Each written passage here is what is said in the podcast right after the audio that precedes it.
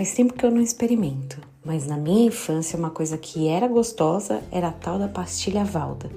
Eu lembro que meu pai comprava, minha tia comprava às vezes, embora a indicação do fabricante né, diz que era um medicamento para você pegar pelo menos ou somente uma ou duas por dia, eu pegava mais. E eu lembro dela oferecendo para a criançada, especialmente minha tia, que era uma formiga. Ela amava um docinho até descobrir a diabetes e tentar burlar aqui e ali o que, o que tinha um pouco de açúcar, né? Essa bala, o que eu gostava dela era esse açúcar inicial, mas confesso que logo depois ela ficava sem graça, ficava ruim, eu queria até jogar fora. Para mim, o interessante era aquele açuquinha do começo. A gente é assim, né? Meio formiga, viciado em açúcar, viciado no que é bom no começo. Depois, quando as coisas vão ficando difíceis, vão ficando mais complexas, vão exigindo outras posturas, a tendência é que o ser humano desanime. É por isso que é mais importante ser constante do que ter muito impulso. Começar é até mais fácil do que continuar. E essa é uma história que tem muita relação com o que aconteceu com o jovem rico.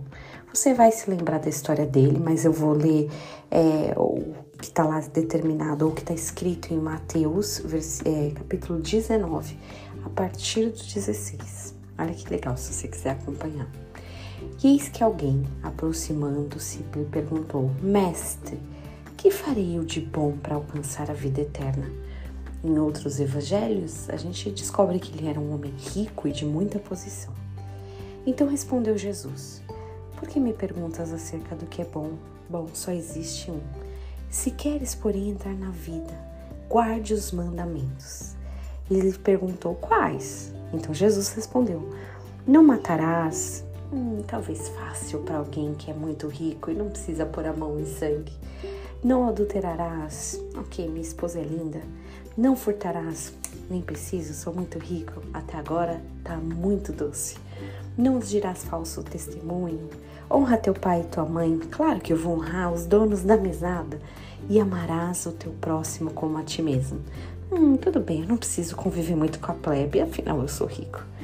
Então replicou-lhe o jovem: Ah, senhor, tudo isso eu tenho observado.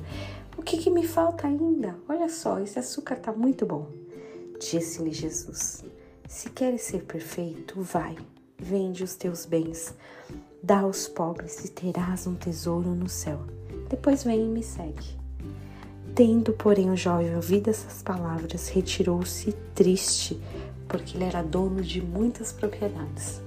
Quando o açúcar começou a acabar, hum, a graça também acabou. Né? Mais gostoso fazer o basicão, aquilo que de repente nem era tão difícil para ele, isso é a, a, minha versão, viu a Bíblia segundo Sibeli, mas a minha versão é que tem coisas que não eram muito difíceis para ele pelo contexto social que ele já vivia.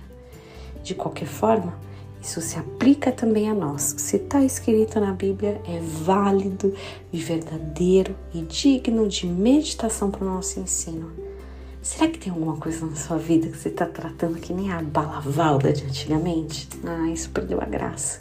Cadê o açúcar? Hum, acho que eu não quero mais. Lembre-se de ser um cristão constante, mesmo em meio às dificuldades. Que você tenha um dia muito abençoado em nome de Jesus.